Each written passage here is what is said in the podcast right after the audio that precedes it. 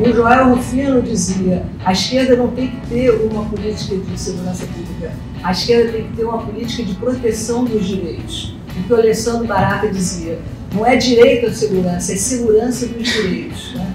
Muito boas-vindas à nossa qualificadíssima audiência ao podcast Segurança dos Direitos, que é o podcast semanal sobre segurança pública, direito e processo penal, criminologia, política é, e todos os temas afins, digamos, à questão criminal.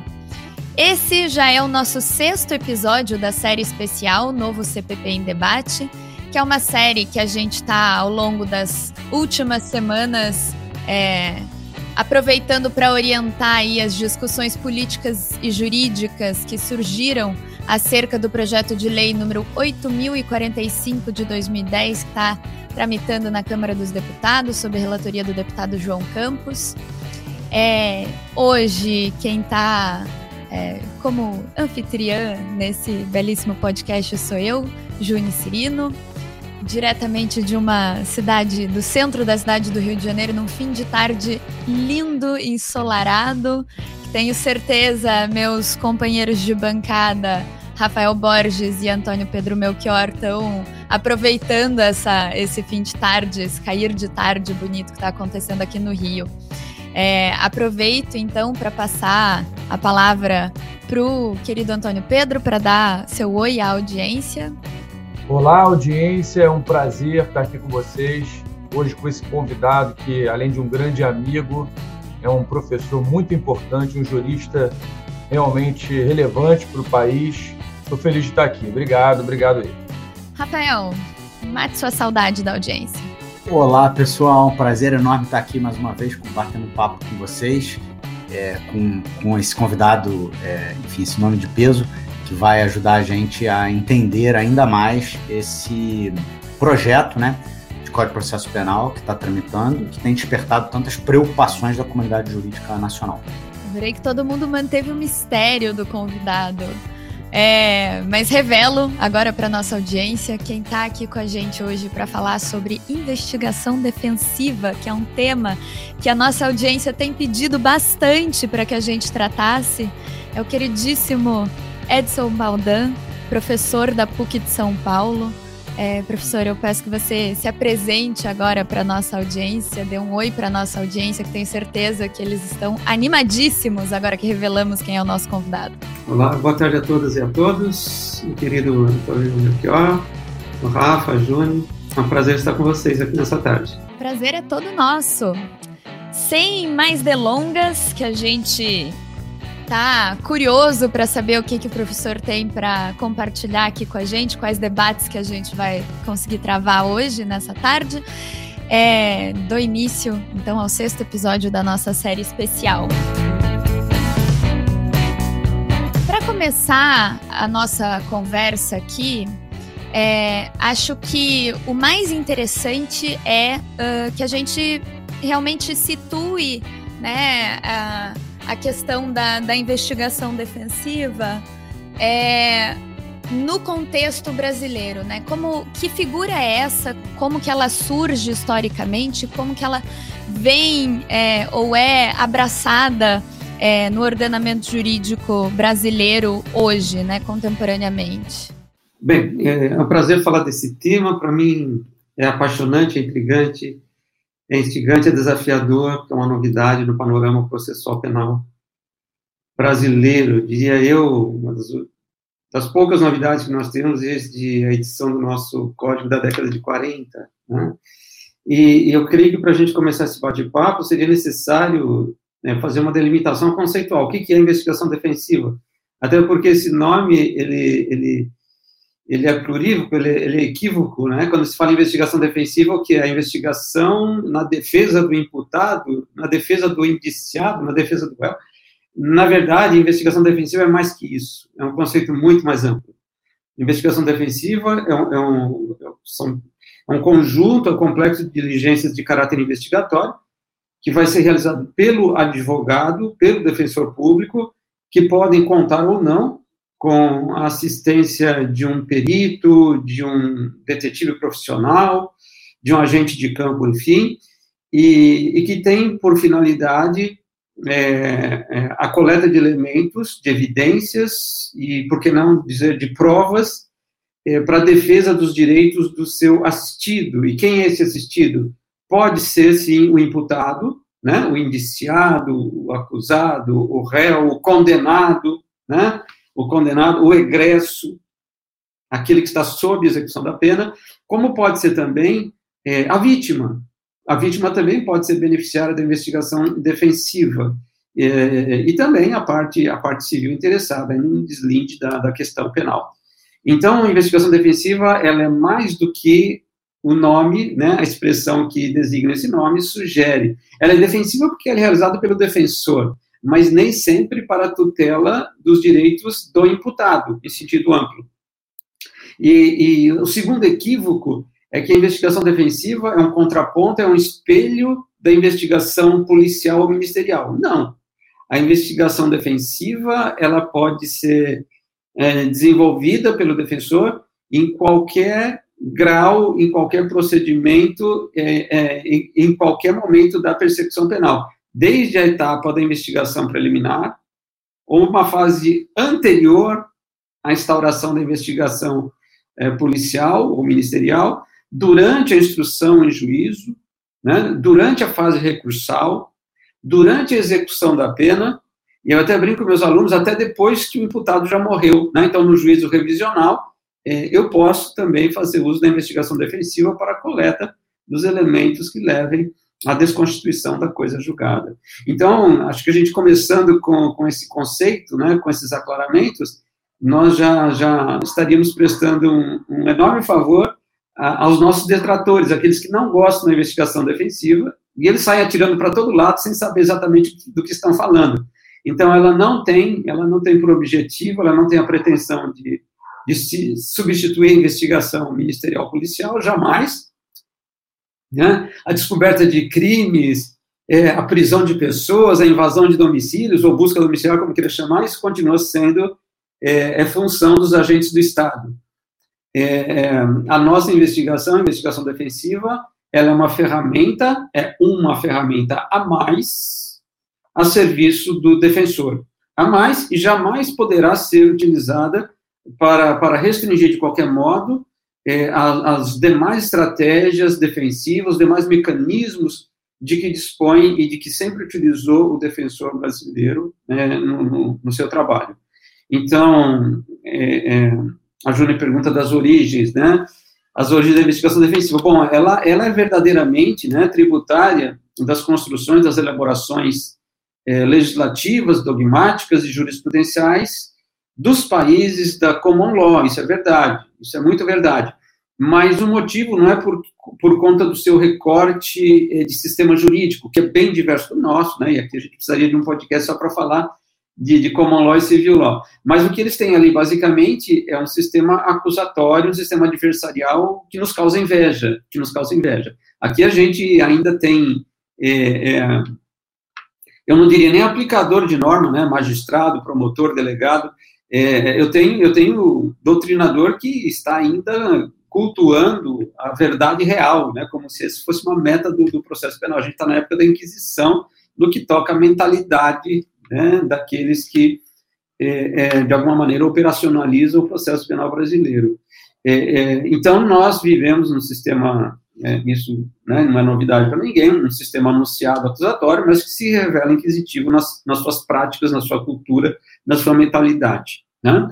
É, e, e, ocorre que hoje, né, contemporaneamente, investigação defensiva é um instituto é, que está em execução em vários países, de vários modelos, de vários modelos de processo penal e sistemas jurídicos distintos também.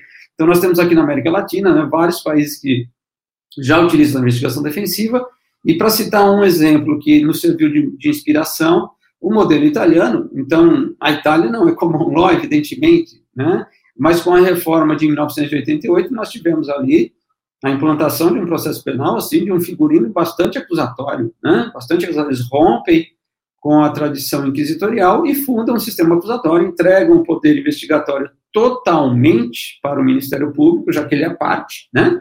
Já que ele é a parte é, acusadora.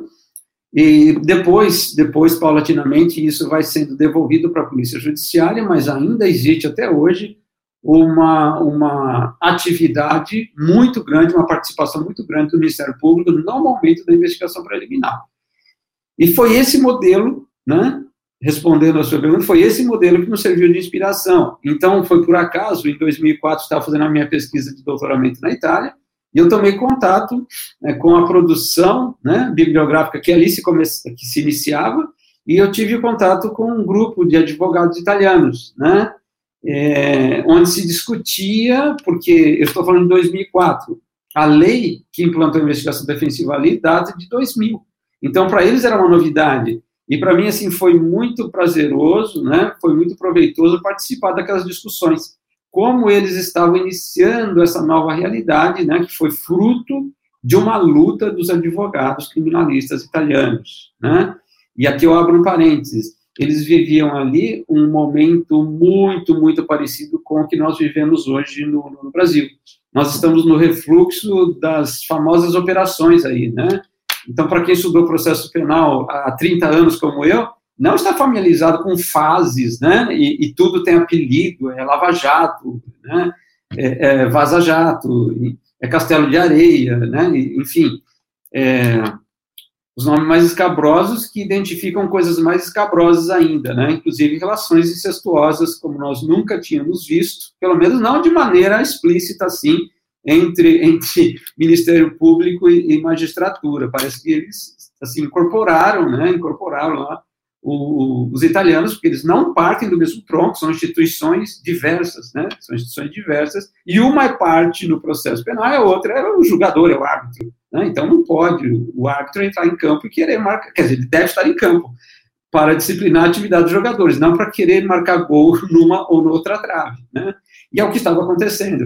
Então, o que nós vivemos hoje no Brasil, né? Então, eu, eu ouvi ontem o noticiário de que uma operação lá do, de um juiz aí do Rio de Janeiro, é, que, que se pretende famoso, eu não vou tomar nome mais famoso, né, é, e, e ela, ela foi declarada né, a sua incompetência, como foi no caso da Lava Jato. Então, eles estão desconstruindo aquilo, ah, não, mas para nós não é novidade. Para nós é novidade. Né? O Melchior é testemunho do quanto nós vínhamos falando isso há muito tempo. Há anos nós vínhamos apontando é, é, todas as violações ao devido processo legal né, todos os ataques ao Estado Democrático de Direito é, que vinham sendo perpetradas a pretexto, né, a pretexto de aplicar é, a lei penal. Né. Fazer justiça jamais, mas é, pelo menos aplicando corretamente os preceitos do processo penal e, e, do direito penal. Nem isso eles faziam, nem isso eles faziam. Né. Então, eles ressuscitaram as prisões para averiguações, né, com a condição coercitiva, a gente avisou isso, precisou o Supremo dizer não pode, né? Mas para quem viveu sob ditadura como eu, e quem festejou, eu sou filho da, da, da democracia, eu sou filho da Constituinte de 1987, eu estava iniciando o meu curso jurídico, então, né? Então, a gente aplaudia a cada noite de aula que um inciso lá do artigo 5 havia sido votado, né? havia sido e, e, era motivo de festa e de discussão porque a gente estava encerrando né, um período ditatorial, um ciclo autoritário. Então eu sei, eu sei o que significa cada um daqueles incisos. Aquilo para mim não é um, uma letra de dispositivo decorado num cursinho preparatório que colocam esses hipossuficientes intelectuais, hipossuficientes éticos acima de tudo, em posições-chave né, do sistema de justiça criminal, onde eles vão violentar as liberdades individuais, porque eles não têm o menor apreço por aquilo, porque eles sequer sabem como aquilo foi construído, porque eles não sabem né, nem um pouquinho da história brasileira, não a viveram, mas também não a estudaram. Né? E, e, e, um, e um famoso jurista brasileiro dizia: quem só sabe direito, nem direito sabe. Então, se eu não faço uma hermenêutica do valor de cada uma daquelas garantias funcionais, eu não dou a elas né, é, é, qualquer peso no momento de, de, de, atuar na minha função pública ali, né, escudado no meu, no meu lerite. É, então, nós assistimos a todo esse descalabro, né, a todo esse descalabro. E agora a gente assiste ao refluxo disso, ao refluxo disso. É, onde me parece que a, as lágrimas né, do ministro Gilmar Mendes me parece que foram sinceras quando ele, ele louva a combatividade dos defensores né, do, do ex-presidente Lula, né, que não se cansou, quando todo mundo, inclusive nós, achavam que ele já estava perdendo seu tempo, né, ele não, ele foi até a última instância, ele bateu em todas as portas, né, e, e ali ele levou o ministro às lágrimas. É, é, ou seja, o que sobrou de tudo isso, o que sobrou de tudo isso, né, depois dessa terra arrasada do processo penal brasileiro, foi a figura do defensor. Ele emerge, ele emerge como a figura mais importante, né? Aquela que se preservou, aquela que se não, não se deixou corromper, porque para mim é tudo corrupção, né? A corrupção ela tem vários nomes, ela se apresenta sobre sob várias espécies, né? Ela se expressa por várias maneiras. E uma delas é corromper as fórmulas processuais, as garantias constitucionais, a pretexto de se aplicar uma sanção penal. Né? E assim com uma, uma violência tremenda a dosimetria da pena, ou seja, do princípio ao fim, né? do princípio ao fim. É, por que, que eu fiz esse parêntese? Porque quando a gente vai retrogradar para entender o modelo de investigação defensiva italiano que nos serviu de inspiração, nós vamos ver que eles estavam vivendo a mesma coisa no final da década de 90 né? que eram ali os estertores da Tangentopoli, da, das operações mãos limpas da Manipulite. E a nossa é uma cópia muito mal feita daquela, né? muito mal feita. Até porque a gente não tem, né, como é, na Europa existe, na União Europeia, um, um tribunal né, é, do, do, do, dos direitos humanos. Eu não tenho esse tribunal, né? não tem a Corte Constitucional dos Direitos Humanos aqui. Ah, ou seja, bateu no STF e se ali se passou, está garantida a impunidade é, ou se aguarda tardiamente que OEA, ou ONU vai se pronunciar, mas eles, nós temos visto, né, assim, episódios bem recentes, que eles são é, é, menos operosos possíveis, para usar aqui um adjetivo bem brando, né, bem brando. Então, eles estão, eles estão é, nesse momento de reflexão, né, é, para que serve o defensor? Para que serve o defensor? É para que serviu o defensor em todas aquelas condenações dos maxi processos italianos, né, que eram milhões de processos, é, onde eu havia lá um empréstimo de prova para lá e para cá, onde eu, eu, tive também lá condenações indevidas, eu tive magistrados respondendo pelas suas arbitrariedades na justiça posteriormente, eu tive suicídio, tudo que aconteceu no Brasil. Porque é isso que, que acontece né, quando a gente é, faz letra morta é, da Carta de, de, Garantias do Indivíduo. Né? Quando o Estado, juiz, avança é, com as armas né, e sem limites é, sobre o cidadão é, inerme e inerte, aí eu coloco a figura do defensor, o que se tem, o que se tem é um, é um morticínio né, das liberdades civis. E, e a reflexão né, que eles fazem é exatamente essa. Nós estávamos presentes em todos esses processos como advogados mas nós não fizemos nada a não ser estar ali figurando como parte necessária, como parte necessária, como condição necessária para que houvesse essas condenações é, indevidas.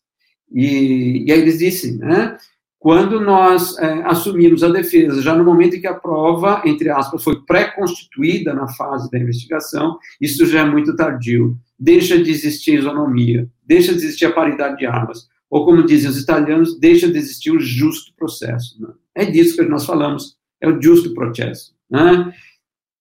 E nesse momento eles vão lutar, né? eles vão lutar para dilargar algo que já havia sido anunciado no Código de Processo Penal Italiano de 88, né? que era o direito à prova do defensor. Era só esse enunciado, mas não havia regulamentação nenhuma. Alguns anos depois, em 95, veio uma, uma lei né, que permitiu que o advogado né, é, pudesse apresentar diretamente a sua prova é, ao juiz. Porque até, até então o que se tinha era o trabalho de investigação tímido, sem regulamentação, sem normatização do advogado, e a possibilidade de, de, de, de, de se inserir isso no processo através de um filtro que era da parte adversa, ou seja, o advogado coletava os seus elementos de convicção, mas eles somente seriam levados ao processo se passasse pelo filtro do Ministério Público, do meu adversário. Né? Então, você vai fazer um gol, você fala para o gol, dá licença que eu preciso botar a bola na rede. Né? Era isso que acontecia, era, não era piada. Né? E por isso não se desenvolveu. Então, em 2000, vem a Lei 397, que altera o Código de Processo Penal italiano e passa a disciplinar a investigação defensiva naquele país. Muito importante, né? Muito importante. É, é, no passo dessa alteração legislativa vem uma norma, né? Da, da Ordem dos Advogados Italianos, né? Que é a União das Câmeras Penais Italianas, é, que estabelece o código ético, o código deontológico da investigação defensiva. Pronto, né? Então, eu tenho o direito à prova enunciado na Constituição, eu tenho é, a inserção da investigação defensiva no Código de Processo Penal italiano e agora eu tenho a regulamentação ética dessa atividade. Então, foi esse panorama que nós encontramos e, ao que sei, ao que sei, e eu gostaria muito de ser corrigido, né, é, o primeiro artigo sobre esse tema, assim que voltei de viagem, né, fui eu que publiquei em 2004. A investigação defensiva, o direito de defender-se provando, porque para mim é isso. Você tem que resumir aqui, se quer, o que é investigação defensiva? O direito de defender-se provando, ponto. E não ser um espectador da prova que vai ser coletada de maneira unidirecional, seletiva, né, estrábica pelo Ministério Público, ou pela polícia, ou pelos dois juntos, ou por outras polícias judiciárias que estão surgindo. Tem a polícia legislativa, eu não sei de onde saiu, mas tem. Eu vi ela fazendo um flagrante, depois foi anulado. Né? Ela está fazendo polícia judiciária. É, tem a, agora uma, o intento de criação de uma polícia judicial, não judiciária, que já existe, né? A polícia judicial. Então, o juiz quer um xerife para chamar de seu. Ele quer, né, ali botar as, as vestes de, de Torquemada a todo custo, a todo custo. É, e a partir dali nós fomos no, no, no, no, no, num absoluto ostracismo sobre esse tema, não havia interesse de ninguém, né? Até que a gente tem que dar os créditos a quem merece, né? Em, em 2009, o professor Jacinto vai compor a comissão de juristas lá no Senado, né? Qual se origina o PLS 156, o nosso projeto de Código de Processo Penal. Foi votado no Senado e ali foi inserido né, o artigo 13 que é a semente da investigação defensiva no Brasil no plano legislativo, né? que é o direito do defensor construir seus próprios elementos é, de, de, convicção. Né? Então, na redação correta do professor Jacinto, é identificar fontes de prova, que é isso que se faz na fase da investigação, né? não se produz prova nessa fase. É identificar as fontes de prova. E, bom, e depois disso virou o projeto atual, que é o 8.045 na Câmara. É, acontece que nós tínhamos é, avanços de recursos, nós tivemos, inclusive, o Melchior esteve com a gente lá na oportunidade, falando disso na Câmara dos Deputados, né? É, sem ser muito entendido, porque a gente está falando de investigação defensiva e entra um deputado e fala que ia aumentar a pena do tráfico, né? Então, é, assim, esse, esse, tesão pelo punitivismo, às vezes ele até intercepta a comunicação, porque eles querem a todo momento punir, eles querem botar todo mundo na cadeia, né? Dando esse processo. Muito menos investigação, né? Muito menos investigação. E, mas aí aconteceu uma coisa interessante, porque no IBCCRIM, IBC, eu publiquei pelo IBCCRIM esse artigo, eu era fazia parte da diretoria na época, e, e aí nós temos o Laboratório de Ciências Criminais, né? E um dos alunos, que é o, o colega da OAB de Natal, Gabriel Bulhões, né? É um grande nome de investigação defensiva no Brasil, é, ele nos procurou, né? Falou, vamos fazer uma proposta, né? De regulamentação da investigação. Mas para quem, Gabriel? No, no, parlamento isso não anda, está lá, né? o professor Jacinto colocou enfiar lá fórceps, né? conseguiu colocar fórceps artigo 13.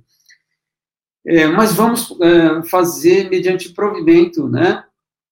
É, pelo Conselho Federal, pelo Conselho Federal da OAB. É, eu imaginava que não fosse possível, mas é, foi apresentado um primeiro texto pelo Gabriel, né? Nós estivemos lá, fizemos a, a, a defesa, nós fizemos a defesa, mas era muito amplo, né? Então, assim, na comissão de, de, de Constituição e de Processo Penal do Conselho Federal, é, se achou que aquilo avançava sobre reserva de lei. Nós não desistimos, nós voltamos e falamos, Gabriel, vamos reescrever tudo, vamos desidratar, né? Vamos desidratar esse, esse, esse projeto e vamos, assim, colocar o necessário, o essencial para que eu tenha é, o manuseio de algumas ferramentas investigatórias pelo advogado. E aí nós fizemos um segundo texto, e nós fomos novamente ao Conselho Federal, e aí esse sim, esse sim foi, foi acolhido, né, e, e convertido no, no vigente provimento do Conselho Federal da OAB 188 de 2018. Então, já está fazendo agora é, três anos, né? Três anos. É, então, ele traz a primeira norma no direito brasileiro sobre investigação defensiva. E aí muita gente pode me dizer, né? Então, aqueles que não perdem a oportunidade de falar mal da investigação defensiva, é, geralmente o fazem sem uma base teórica, né? Porque não se dão aí, é, pelo menos, pelo menos, a cautela de estudar o Instituto, né? Falar, ah, mas é uma investigação ilegal. Bom, se assim é, se assim é, a investigação ministerial também é ilegal. Porque eu até agora, eu até agora, né, nas minhas andanças no processo penal, não encontrei nenhum dispositivo legal legal votado pelo parlamento que autorize a investigação do Ministério Público. O Edson, desculpa te interromper, só porque esse, é esse é um ponto é, bastante importante para mim. Eu ia pedir para você esclarecer. Eu fiquei com a impressão de que o provimento da ordem, e eu posso estar completamente enganado, fique muito à vontade para dizer isso, que ele tinha alguma relação com a circunstância de o Supremo, naquele recurso extraordinário, ter ali oferecido algumas balizas para investigação via direta via Ministério Público, né? Havia esse debate se o Ministério Público podia investigar, se não podia, havia aquela, aquela disputa de cabo de guerra com, com as polícias civis, né, sobretudo, né, que negavam ao Ministério Público, enfim, este direito, né, entre aspas, e o Supremo decidiu isso num recurso extraordinário e decidiu de forma bem fechadinha, né, a, a permissão que o Supremo dá né? Sei, e aí você entra já, você já colocou uma questão interessante, né? Quem tinha que estar disciplinando o poder de investigação para o Ministério Público tinha que ser uma lei, tinha que ser o parlamento, né? não o Supremo Tribunal Federal. Mas o fato é que o Supremo faz um desenho bastante fechado, bastante limitado, né, da, da investigação criminal via Ministério Público. Uma coisa que é muito exorbitada, na minha avaliação, pela prática, pelo dia a dia dos PICs, e pela própria resolução lá do CNMP, que depois acabou regulamentando isso. Eu fiquei com a impressão de que o provimento da OAB era, de alguma forma, resposta a, este, a, a esta decisão do Supremo, né? Mas parece que não, então, né? É, a coisa tem, tem outra origem, né?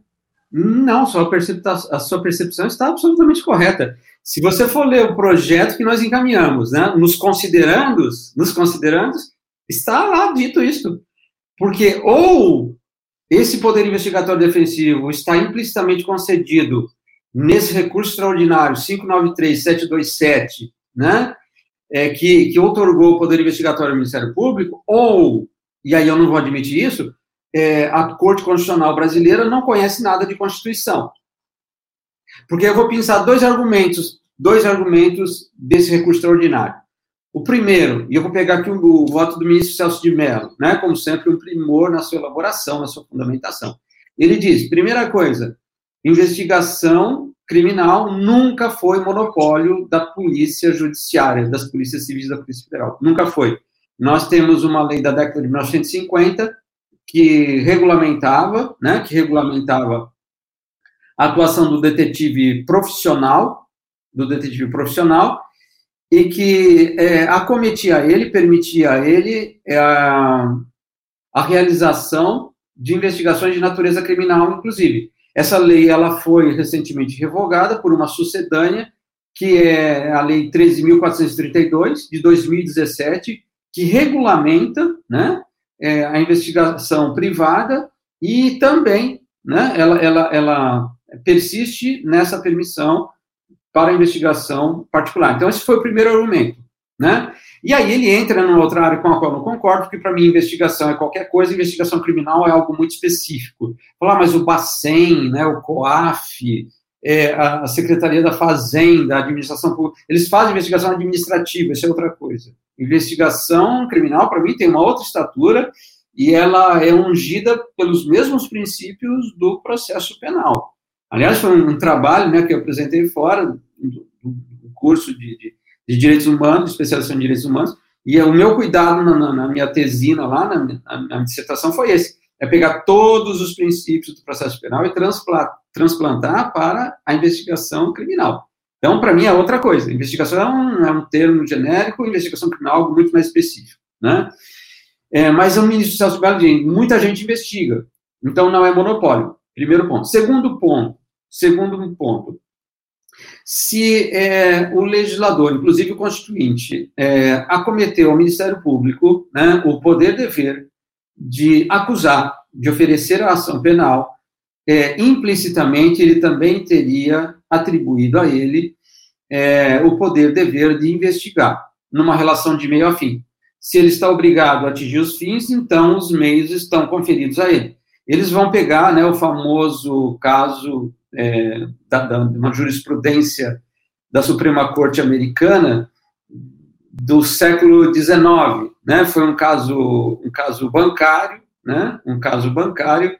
É, fica difícil a gente entender como isso é, poderia ser aplicado ao processo penal brasileiro no século XXI, né? Mas o famoso caso McCulloch e Maryland, né? O estado de Maryland foi um caso bancário, né? Então, se o Estado atribui os fins, implicitamente ele também é, acomete os meios àquele ente, àquela instituição para atingir aquele fim. Então, vou pegar esses dois argumentos. Vou pegar esses dois argumentos. O primeiro, então, já não é privilégio só da Polícia Judiciária. Ok? É, o segundo, é, quem pode, quem pode acusar também está autorizado a investigar. Embora isso não esteja muito correto, né? a gente vê que, eu sempre cito o modelo é, é, britânico, né? Porque na Inglaterra até 1985 não existia Ministério Público, não existia Ministério Público. Então até brincava, lá não tem PM nem MP, né? Eles não têm Polícia Militar nem Ministério Público. Mas criaram o Ministério Público em 85, né? Que é o CPS, o, o Crown Prosecutor Service, é, exatamente para separar as funções de investigar e de acusar, porque era a polícia assistida por um advogado designado que promovia a acusação que promovia ação penal ali. Então, para eles, são coisas distintas e que não devem se misturar. Mas, vamos aqui na toada da, da, do entendimento do STF. É, se quem pode acusar deve também poder investigar, eles têm poder implícito de investigar, logo o advogado também pode investigar, porque o advogado também acusa. Quando ele promove a querela, né, na ação penal é, privada, na propriamente dita, ou na subsidiária da pública. Até porque não me convence né, é, é, é, a exclusividade do Ministério Público na promoção da ação penal pública. Não, ele tem a preferência. Ele não é exclusivo. Exclusivo quer dizer com exclusão de qualquer outro, né, de quaisquer outros. Não.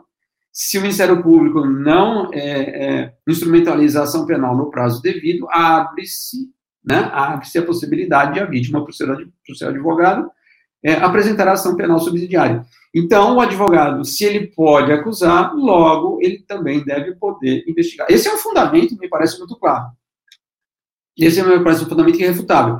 A menos, como eu disse, né, e eu não quero afirmar isso, que a Suprema Corte Brasileira não conheça a, a Constituição. Porque se ela conhece, né, é, lá nos artigos, no, perdão, no artigo quinto, né, no, no, nos incisos 54 e 55, quando eu falo da ampla defesa, a acusação é estrita, mas a defesa é ampla, né, é, e do devido processo legal, né, devido processo legal que nós enxergamos uma isonomia ou, para quem gosta da expressão, paridade de armas, pelo menos no plano formal. No plano material, jamais, no plano material, jamais existirá plena isonomia, né, no que toca a instrumentos e mecanismos de atribuições e prerrogativas para exercício do poder investigatório, comparando-se né, às tarefas do advogado, do defensor e do Ministério Público da Polícia. Nunca haverá essa paridade, não existe em lugar nenhum do mundo, né?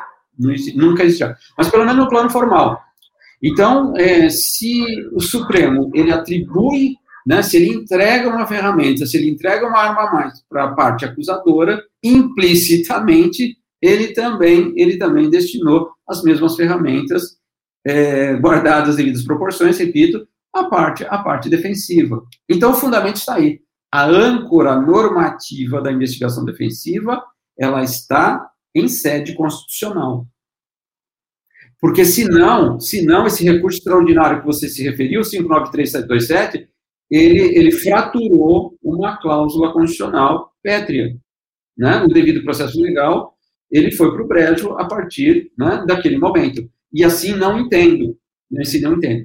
Então, o provimento 188, o que ele faz é disciplinar, é disciplinar um poder que lhe foi implicitamente concedido pelo Supremo Tribunal Federal e, repito, né, com assento numa norma, numa garantia constitucional. É assim que eu entendo, assim que eu vejo né, o panorama, o contexto normativo da investigação defensiva. É, outro dia eu falava com um amigo, promotor, eu falava, é, a investigação defensiva, ela está, ela está disciplinada no provimento 188 do Conselho Federal do OAB, né? É, ela já, mas isso não é lei. Eu falei, e nem, e nem as resoluções do Conselho Nacional do Ministério Público. Não, é lei, é um diploma administrativo. Juridicamente é a mesma coisa. Ou é muita coisa ou é nada, mas para ambos. Me permite, Edson, essa, essa questão da lei nesse debate me, acho que nos obriga, nos convoca a situar um pouco essa nossa conversa no âmbito mesmo da reforma, né? Acho que você colocou muito bem, são tantas coisas assim que são tão importantes para a gente pensar, a defesa efetiva né, no Brasil e o processo justo, é, mas botou muito bem uh, não só a origem do debate na doutrina que você trouxe, mas a atuação do professor Jacinto lá na comissão de juristas no Senado. E até para situar aqui nossos espectadores, que estão acompanhando esse, esse trajeto, né?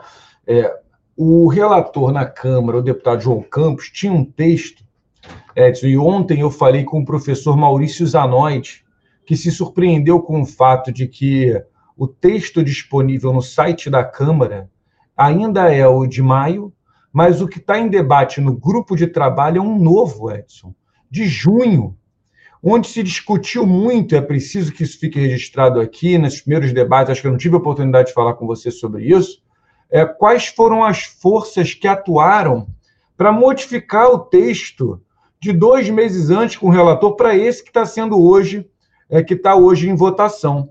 E, e até para eu poder trazer um pouco desse texto para ouvir você, deixar claro aos nossos ouvintes que a situação hoje no país exige não só evidente dos advogados criminais, embora a luta na Itália né, tenha essa origem, mas de todas as pessoas que entendem e compreendem a importância da investigação defensiva, uma atuação, porque é, não foi aprovado no âmbito do GT Investigação Defensiva.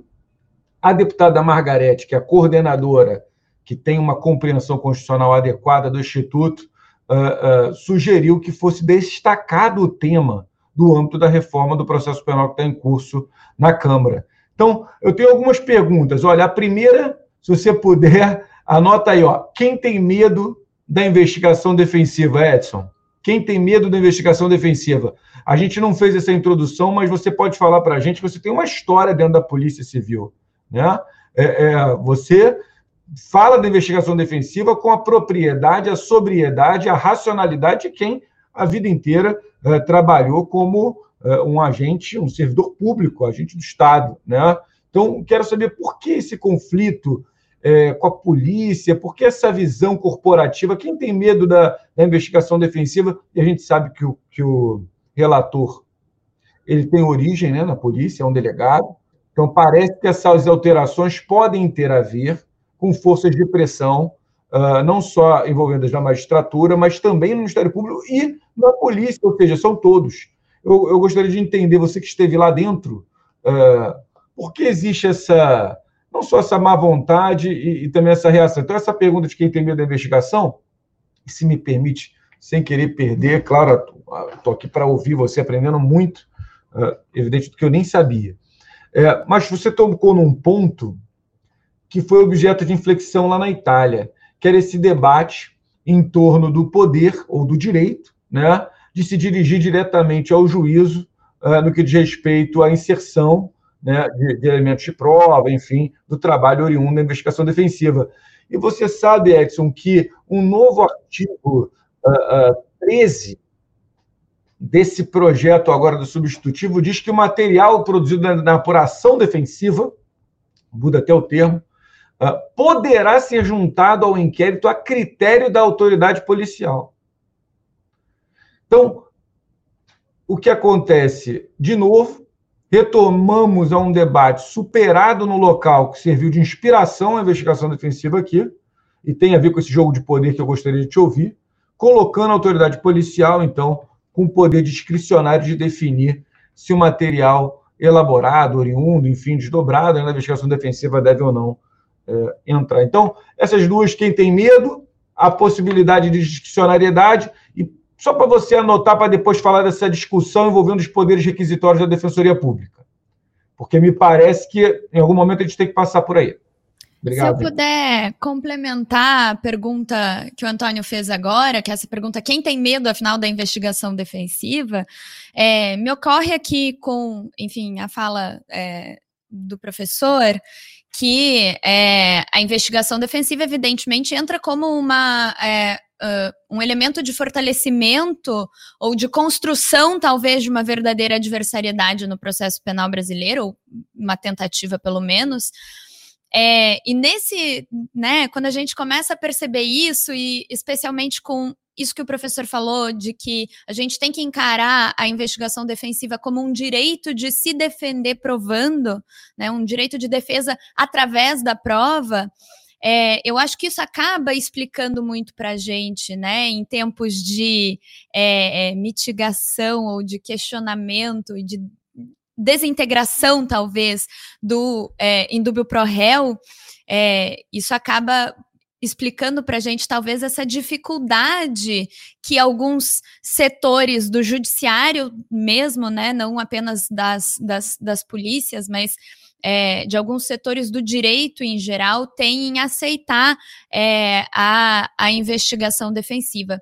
E é, eu acho que a partir daí é interessante também a gente tentar localizar, e se o professor puder fazer isso para a gente, acho que vai ser muito é, enriquecedor, a gente tentar localizar também é, se é uh, essa, essa reticência à investigação defensiva, esse receio da investigação defensiva é uh, uma questão por razões políticas ou se existe, e aí trazendo um fio condutor que tem sido é, é, trazido nessa série especial aqui no podcast, ou se existe também né, uma questão sobre uma mentalidade que ainda não consegue aceitar, é, digamos, uma estrutura mais adversarial no processo penal.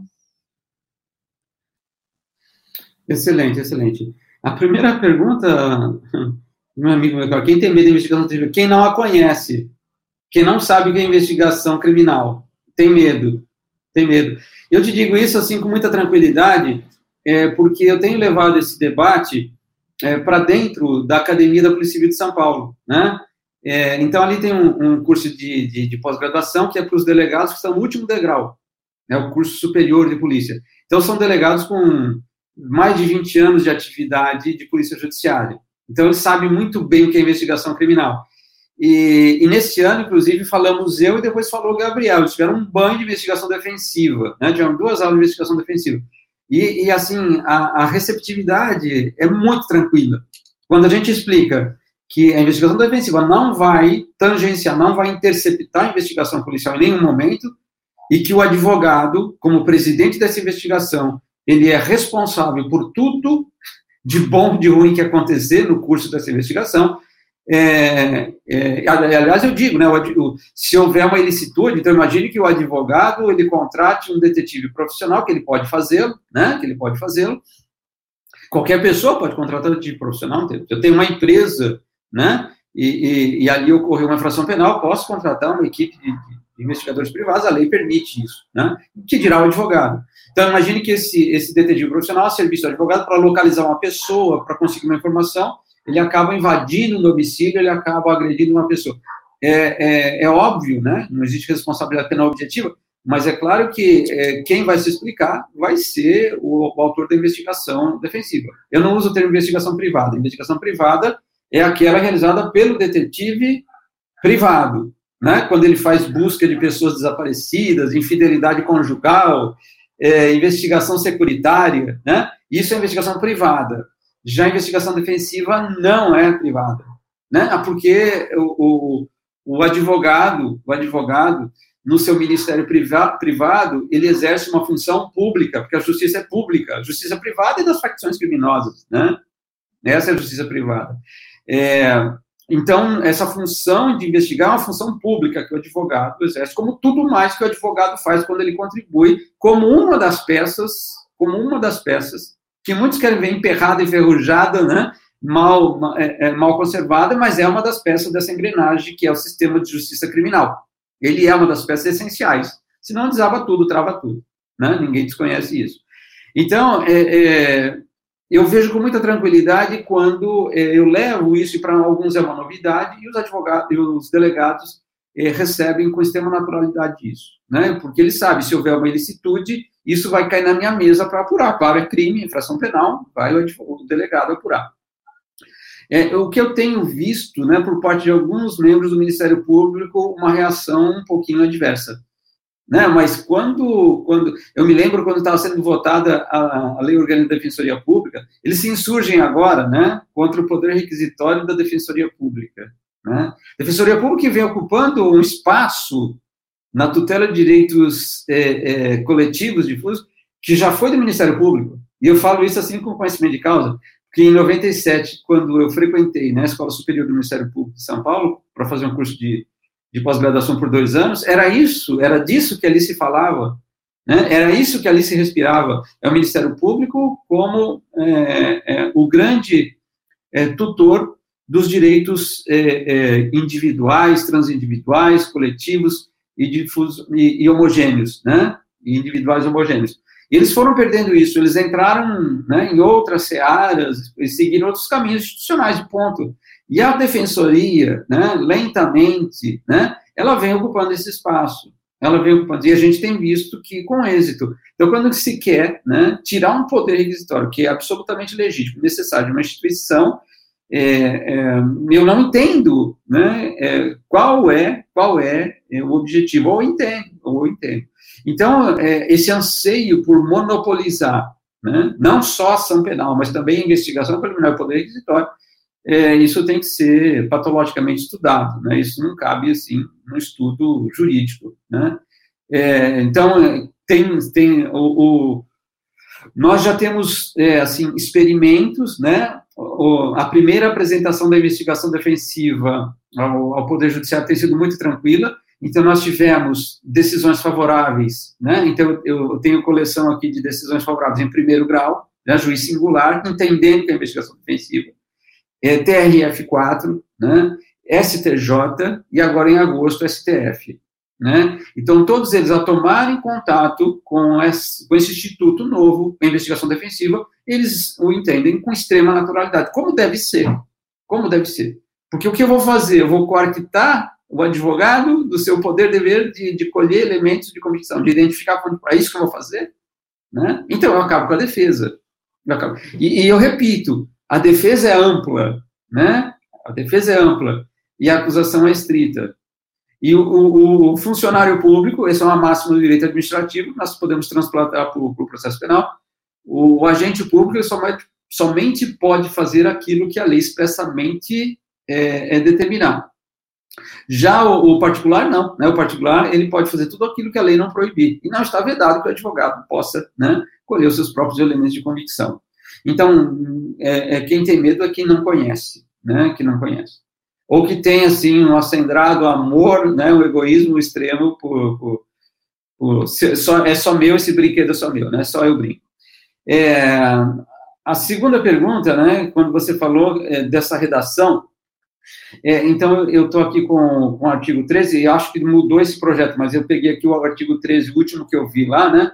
que o material produzido em apuração defensiva poderá ser juntado ao inquérito a critério da autoridade policial que fundamentará eventual deferimento. Né? Então, aí é aquilo que eu disse, né, o desconhecimento do objeto tratado. Eles não sabem que é investigação defensiva. Porque se eu estiver promovendo a investigação defensiva para alicerçar minhas razões de recurso, eu vou apresentar isso para o tribunal, eu não vou apresentar para o delegado de polícia, eu não vou lá na delegacia apresentar. Eu vou introduzir isso nas razões de, de recurso. Então, é o desconhecimento. Quem escreveu isso não sabe que é investigação defensiva. Eles acham que a investigação defensiva é só para o imputado e só acontece, e só acontece na, na fase da investigação preliminar. Está errado isso. É um desconhecimento absoluto do que seja investigação defensiva. É, eu, eu, eu disse, eu posso usar a investigação defensiva até no juízo revisional. Já acabou a investigação, já acabou a instrução, já acabou a pena, já pode ter acabado até o réu, e já morreu. Né? Mas eu tenho a reparação moral que, que decorre da revisão criminal. E aí eu vou apresentar para o delegado de polícia, não faz nenhum sentido, não faz nenhum sentido. Aliás, é um argumento que eu utilizo com os delegados, quando eu falo, olha, mas nós hoje, isso é verdade, né? Eu convivo com eles, a polícia civil melhorou muito, melhorou muito, né? Claro que nós devemos criticar os agentes do Estado, em especial aqueles que se colocam é, nessa função que, que está ali é, manuseando direitos e liberdades individuais. Claro que devemos criticar, mas já foi muito pior. Já foi muito pior. No período pré-Constituição de 88, era uma polícia sem limites. Então, é, os novos delegados, delegados que chegam aí, né, formados, nascidos depois né, do, do regime ditatorial, eles não têm mais aquela veia que, é, é, é, é autoritária, eles não têm. Né? Não foi isso que eles aprenderam, não é essa cultura que eles vivem. Então, melhorou, sim, a investigação criminal no Brasil. Aqueles casos de, de tortura, né, de desaparecimento, e isso, obviamente, se não desapareceu, foi reduzido em muito, e muito, e muito. Então, a investigação que se faz hoje, ela é muito melhor daquela que se fazia 30 anos atrás. Porém, eu, eu digo aos delegados, você cessa né, a, sua, a sua atividade quando relata o inquérito policial. E eu, defensor, eu preciso né, da coleta de elementos já na fase eh, de instrução e juízo. E você não pode me socorrer. Você está impedido, inclusive legalmente, de investigar para mim. Então, eu preciso ter a minha própria raia né, de investigação. Eu preciso ter o meu próprio é, instrumento investigativo, que é o inquérito, que é o inquérito defensivo. Né? É, então, esse artigo 13 é, quem, é de quem não conhece, né? É, mas, assim, nós temos no projeto, no artigo 257, e aí ele repete, né? Mais ou menos o que diz o nosso código vigente, que ele fala que as partes podem apresentar documentos em qualquer fase do processo. Então, aí acabou, né? A gente consegue, a gente consegue, de alguma maneira, introduzir no processo em qualquer fase, né? É, porque essa é a definição que o provimento traz, né? Em qualquer fase, grau ou procedimento. Qualquer fase, grau ou procedimento, eu executo a investigação defensiva. Perfeito? E, e essa seria a maneira de, de driblar. Eu até tinha feito aqui né, um, uma, uma proposta de redação que se colocasse um parágrafo único nesse artigo 13, se ele fosse é, desafortunadamente mantido, é, dizendo que do deferimento desse pedido, né, de juntado dos autos da investigação defensiva ao inquérito policial, coubesse um pedido de reconsideração ao delegado de polícia, né, que denegou a juntada, sem prejuízo da interposição de recurso administrativo ao superior hierárquico deste. Me parece que seria necessário. Não pode ser uma decisão definitiva do, do delegado de polícia matando né, uma investigação. E, às vezes, investigação defensiva, nem sempre, mas às vezes, ela pode custar caro. Não que necessariamente vai custar. Que é outro argumento que você tem, ah, não pode, vai romper a isonomia, né? Vai romper a isonomia. Porque eu tenho agora a investigação né, de, de, de primeira linha, que é com a investigação defensiva, e eu tenho aquela da plebe, né, da shoulder, aquela de má qualidade, né? É, agora imagine, né? Eu vou dizer, olha, coitado, algumas nações não têm vacina, então eu também não vou me vacinar. Eu tenho que lutar para que todos tenham vacina. Eu tenho que lutar para que todos tenham direito à investigação. E os hipossuficientes, né, os descapacitados materialmente, eles são assistidos pela Defensoria Pública. E, e, assim, nas conversas muito francas que eu tenho tido com a Defensoria Pública, eu tenho dito, o problema é seu. A Defensoria Pública tem que se aparelhar materialmente, se capacitar para executar a sua própria investigação. Não que ela vá montar delegacia de polícia, não é isso. A, delegacia, a, a defensoria pública ela, tem, ela deve ter, ela deve ter, obrigatoriamente terá no futuro próximo, unidades especializadas de suporte investigativo para as, para as defensorias é, criminais. Elas vão ter que ter isso, porque elas precisam assistir esses tipos suficientes. Né? E, e a investigação defensiva pode custar muito caro. Se eu for contratar um perito privado, se eu precisar de investigações de campo, localizar uma pessoa, pagar horas de trabalho detetive privado, pode custar muito. Mas pode custar quase nada. Então, imagine que no meu inquérito defensivo eu vou ouvir 10 testemunhas no meu escritório. E eu, eu vou gastar uma hora para ouvir cada uma delas. 10 horas de trabalho do advogado custa quanto? Né? Custa quanto? É óbvio que é execuível é óbvio que executa. Eu digo, né, quem vem com as pedras na mão, ela não sabe exatamente em qual vidraça quer atirar, né, em qual vidraça quer atirar. Então, quem não conhece. Então, seria, seria um, um, um drible é, para essa canalização que a gente é, fizesse a apresentação direta né, para a autoridade interessada. Né. É, eu não sei se eu respondi a, a pergunta da Júnior.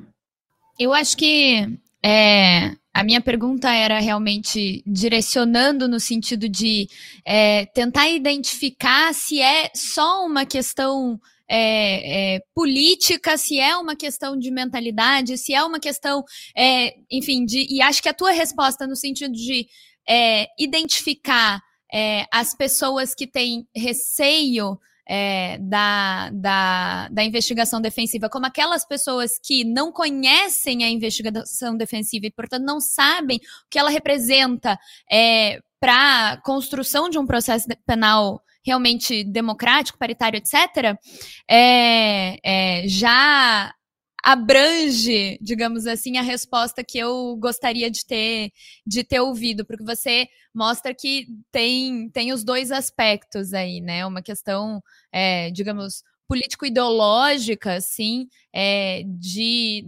não é, é, apenas estar né, tá acostumado com um formato processual penal, é, é, talvez é, menos paritário, mas também uma questão de é, é, estar politicamente numa posição que é muito confortável, né, para, é, é, digamos, rejeitar a ideia da investigação defensiva.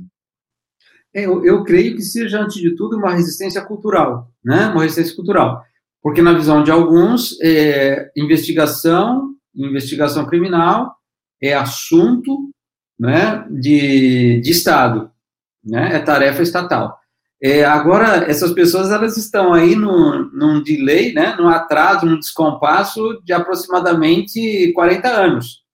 Porque quando os ventos do neoliberalismo começaram a soprar na Inglaterra, Estados Unidos, depois o consenso de Washington desce para a América Latina, o que é que nós, não é que nós é, é, teorizamos, o que, que nós vimos acontecer, né? E o que estamos a ver acontecer até agora é o enxugamento do Estado. É o Estado sendo confinado a exercer apenas, unicamente, aquelas tarefas indispensáveis. Né? É o Estado neoliberal. O neoliberalismo, o professor Nilo Batista trata isso muito bem, ele traz, ele traz, a criminologia denuncia isso, né? Denuncia isso. Na Inglaterra, onde começou isso, você tem lá cartazes convocando policiais voluntários, porque eles diminuíram os investimentos em, segurança. Lá eles podem diminuir, né? Policiais voluntários, né, sem receber nada. É, é, claro que no Brasil não faltaria candidatos, mas com outras intenções, né, não exatamente segurança pública. É, mas isso quer dizer o quê? Que o Estado ele se desidratou a tal ponto que virou Estado mínimo. É o Estado que é, ele, ele não provê mais aquilo que a gente sonhava até a década de 50, né, o Estado de bem-estar social, né, no pós-guerra era isso, né, e é o Estado mínimo. E, e, qual é o futuro, né, qual é o futuro da, do sistema de justiça criminal nesse panorama? É, é, a privatização da investigação criminal. Né? Então, eu vou citar um exemplo concreto aqui. Né, a empresa, ela teve lá um, um, desvio por parte de um dos seus colaboradores, né?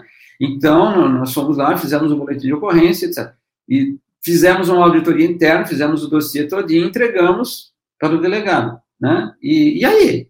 Depois de um ano, aquilo continuava né, do mesmo tamanho. Do mesmo tamanho. É, é, vai haver um momento em que haverá essa percepção, né, que investigar é, é, tarefa que pode ser realizada, né, que deve ser realizada por quem sabe e por quem pode investigar. Quem sabe e pode investigar. Né? Não é tarefa para qualquer um, mas não é exclusividade de uma única instituição. Então, eu, por que que eu, né, é, advogado da empresa, por que que eu não vou lá e, e formato essa documentação, dou a ela a forma de um inquérito defensivo e entrego ao Ministério Público com a representação para que ele promova a ação penal? Já que ele pode, eles, eles cansam de repetir isso, no né? inquérito policial é dispensável. Então, o inquérito, o inquérito defensivo pode fazer as suas vezes. E eu estou falando de casos concretos de casos concretos. Que o Ministério Público se valeu do trabalho investigatório do, do, do, defensor e ofereceu a denúncia e propôs medidas cautelares, pediu lá busca domiciliar, pediu é, prisão temporária, é, é, com base no laboratório, no labor investigatório do, do, do, advogado. Então, o que vai acontecer no Brasil é o que já aconteceu na Inglaterra, nos Estados Unidos, na Itália e até na Coreia, no Japão, onde tem investigação defensiva. Empresas, empresas que são tecnicamente capacitadas e especializadas em promover investigações criminais. Isso vai acontecer no Brasil. Está demorando um pouquinho, né? E como eu não tenho veio empresarial, né? É, eu não me lanço a isso, mas senão já me teria lançado. Porque é um filão a se explorar do sistema de justiça criminal, e o neoliberalismo é isso. Né? É privatizar tudo, inclusive algumas áreas do sistema de justiça criminal. O sistema prisional em alguns países é privatizado, né? que é mais que isso, cuidar de seres humanos. Né? E não que eu concorde com isso, óbvio, né? não que eu concorde com isso, mas que o futuro no Brasil vai ser o ingresso, né? se não for é, é, pela via né, de, de, de, de, advogados brasileiros né, é, e de, de, investigantes brasileiros, que vai ser por, por, por, por outras, por, por, empresas aí estrangeiras que virão explorar um filão que está aqui é, ocioso, né? E por isso que, é, para que isso não aconteça, para que isso não aconteça, porque não é da nossa cultura realmente, né? Eu sou do tempo em que a companhia telefônica era do Estado, a companhia de água, de água e luz também era do Estado, né? É, os telefones públicos eram todos do Estado, né? Então é, era um, um, período de ditadura, mas bastante comunista, né? Bastante estatizante, né? Bastante estatizante. A gente tinha uma siderúrgica, né? tinha as empresas públicas. E hoje a gente tem que desaprender né, a, a gostar do Estado, né, não esperar o, Estado que ele desempenhe atitudes. Porque o, o John Rawls dizia, o Estado ele ficou muito grande para coisas pequenas e muito pequeno para coisas grandes. E a investigação criminal muitas vezes é uma coisa muito pequena, uma ação penal privada, uma injúria, né, uma calúnia, uma difamação nas redes sociais, eu vou lá requerer inquérito policial. Eu faço a minha investigação, né? Eu faço lá a minha perícia privada no, no, no aparelho, ou faço a ata notarial do, do, da publicação lá nas redes sociais, e eu promovo a queixa-crime, eu não vou ficar esperando o Estado. Agora, para que é, isso aconteça da maneira mais segura possível, e eu sempre defendi né, que quem investiga tem que ter, né, tem que ter a cultura jurídica, o conhecimento jurídico para aliar as duas coisas, né, é, a técnica e a ética. E a ética na investigação só tem quem conhece as suas limitações ao investigar. Ou seja, tem que ser alguém que conheça né, direitos individuais, quem conheça de verdade quais são os limites constitucionais e legais para se investigar. Né? É, para que isso aconteça, para que essa transição no, no, no modelo brasileiro venha de uma maneira é, mais tranquila, nós temos que acordar agora, nós que eu digo professores, instituições de ensino, para oferecer aos nossos estudantes, a partir de agora, uma formação, uma capacitação profissional em investigação criminal. Eles precisam estar capacitados. Ao terminar lá o seu, o seu curso, né, se eles forem atuar na área criminal, eles têm que sair da, da, sua, da sua instituição sabendo como iniciar e como terminar uma investigação é, criminal, né? E entre uma coisa e outra, né, no seu decurso, como atuar de maneira legal, porque é, fazendo atrocidades na área da investigação criminal, já existem pessoas de sobra. Não precisa ser o advogado uma peça a desestruturar isso, porque nunca foi vocação do advogado atentar contra direitos individuais. Então, é, é, esse problema. Nós temos dois grandes desafios na investigação defensiva hoje, mas vamos com calma. Né? Primeiro, a normatização, nós precisamos avançar nesse projeto. Nós temos que ter essa teoria da canalização. O, o, o, advogado não tem que pedir licença, não tem que bater continência para o delegado, para o promotor, para apresentar a sua própria prova em juízo. Né? É o direito de defender-se provando diretamente. E a segunda coisa é a profissionalização. Nós precisamos capacitar o advogado, capacitar os nossos estudantes para manusear com segurança e com responsabilidade e com eficiência, ó, né, com eficiência, é, esses novos instrumentos dos quais eles não poderão mais abdicar. Né? Então, a investigação, é, perdão, a advocacia criminal do ela, ela vai ser subdividida em dois grandes grupos.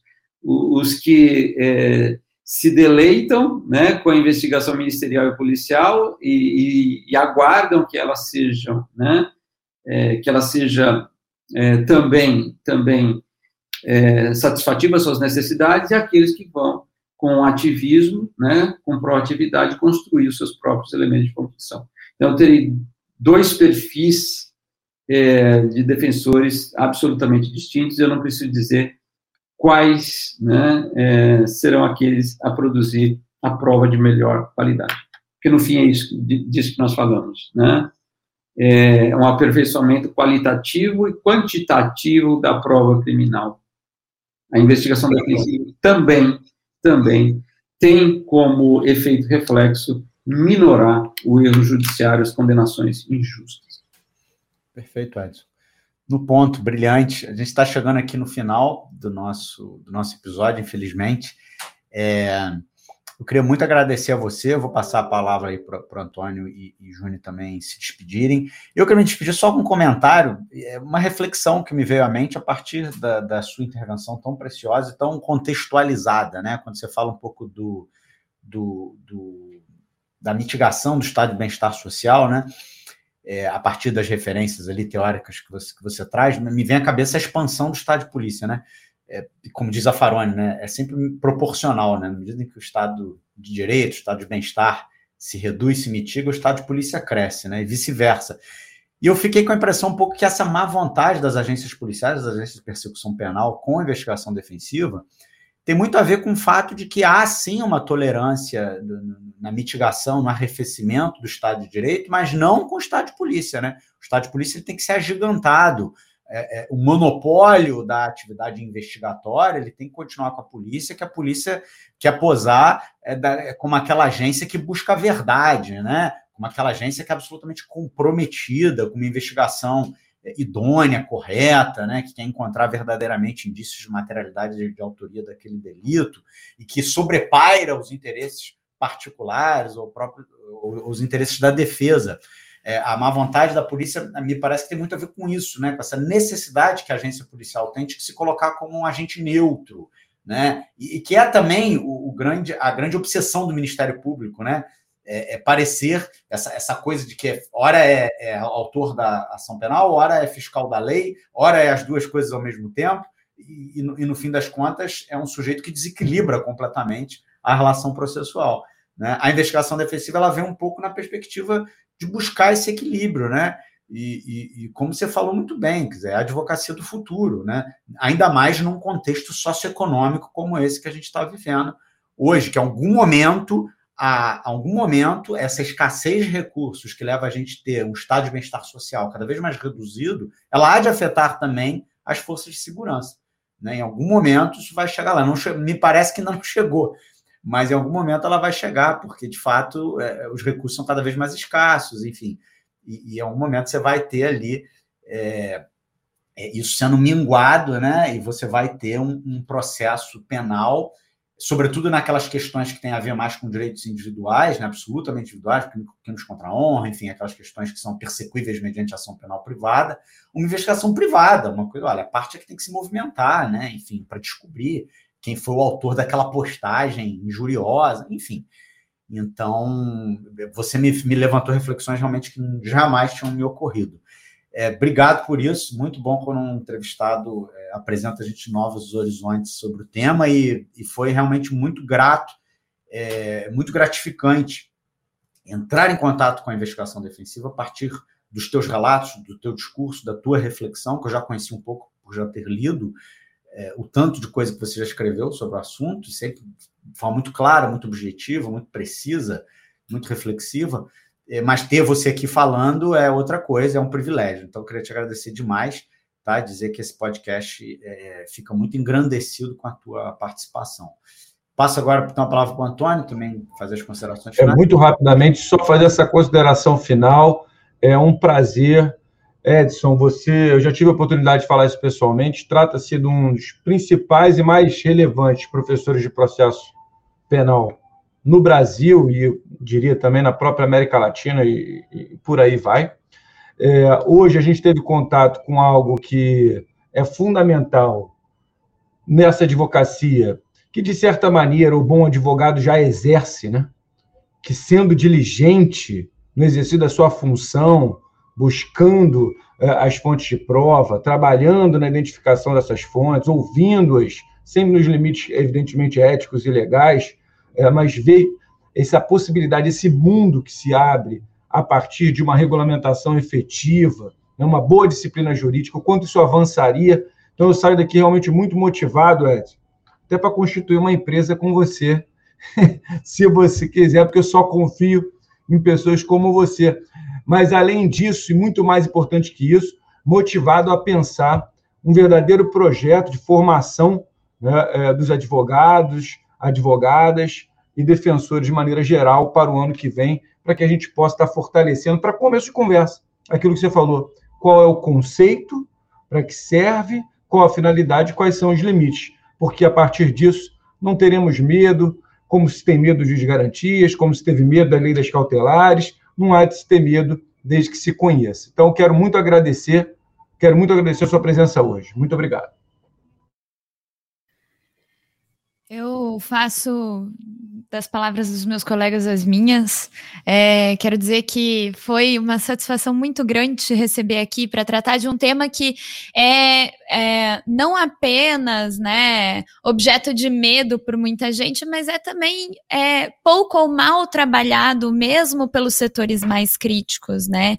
E é, você trouxe aqui para gente com a característica dos grandes professores, né, de é, responder perguntas simples com respostas que são verdadeiras aulas de processo penal, de história do processo penal, de democracia, de política, é, e é, com essa riqueza de detalhes e de análises trazer para a gente uma reflexão tão interessante sobre esse assunto que deixa a gente é, não apenas né, mais é, é, carregado de informação crítica para pensar em investigação defensiva, mas também é, instigados, digamos, né, para uma é, é, enfim, para o futuro aí da, da advocacia e da, do judiciário e da maneira como o sistema de justiça criminal opera de um modo geral. Então, muito obrigada, professor. É, vou passar a palavra para você para se despedir da nossa audiência.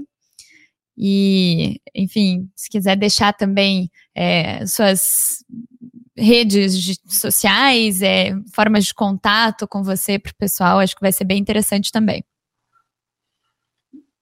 Eu, eu que agradeço é, a gentileza do convite, né, e essa, esse bate-papo, assim, bem à vontade, bem gostoso essa tarde aqui, a participação da, da Júnior, do Rafa e, e do Melchior. E eu sou grande entusiasta, eu sou o primeiro interessado né, em amplificar isso, em ver esse debate é, num crescendo, para que a gente possa atingir inclusive aquelas mentes mais resistentes, e muitas vezes é por desconhecimento mesmo, né? Então, quanto mais se dilarga esse debate, quanto mais a gente traz essas ideias, essas experiências comparadas, né? Então, isso não é algo que se traz uma importação teórica, né? uma necessidade concreta da, da, verdadeira advocacia criminal, né? Então, todo mundo que advoga no crime sabe da importância disso, e quem milita né, no sistema de justiça criminal, seja na acusação, seja na defesa, seja no julgamento, seja na investigação, sabe é, é, da deficiência, da deficiência é, operativa desse sistema, assim, totalmente desarticulado, e para mim a investigação defensiva, ela vem para azeitar esse, esse grande sistema, essa grande geringonça que é o sistema de justiça criminal. Então, eu tenho muita confiança, né, então já faz 17 anos que eu estou falando isso, eu tenho muita confiança que de agora em diante, assim, no a médio prazo, nós vamos ter um grande impulso, um grande salto, né, é, normativo, quantitativo, qualitativo da investigação defensiva. Essa é a minha esperança, essa é a minha confiança, e não por outro motivo é, é que a gente vai estar sempre à disposição aqui de, de vocês. Eu agradeço aí é, a paciência daqueles e daquelas que nos ouviram até agora, estarei sempre à disposição. É só me procurar Edson Baldan lá no Instagram e deixar os recados lá, que eu sempre estarei é, atendendo a todos com o maior prazer. Naquilo que for útil, naquilo que for possível, será sempre um prazer de minha parte E, novamente, obrigado por abrir esse espaço aqui de diálogo. Perfeito, perfeito. Ah, os agradecimentos são todos nossos. A série especial Novo CPP em Debate é produzida por mim, Juni Cirino, também Rafael Borges e Antônio Pedro Melchior. Tem o apoio da seção do Rio de Janeiro da Ordem dos Advogados do Brasil, do Grupo Prerrogativas, da SACERG, que é a Sociedade dos Advogados Criminais do Estado do Rio de Janeiro, e do Introcrim. Lembro a todos que estamos toda semana no agregador de podcasts que você preferir e que a nossa audiência pode entrar em contato com a gente para críticas, sugestões, comentários, beijos e abraços virtuais pelo Twitter, arroba segue direitos, mas também no e-mail, que é segurancadosdireitos.gmail.com ou por Instagram, no arroba seguranca dos direitos. Nos vemos muito em breve.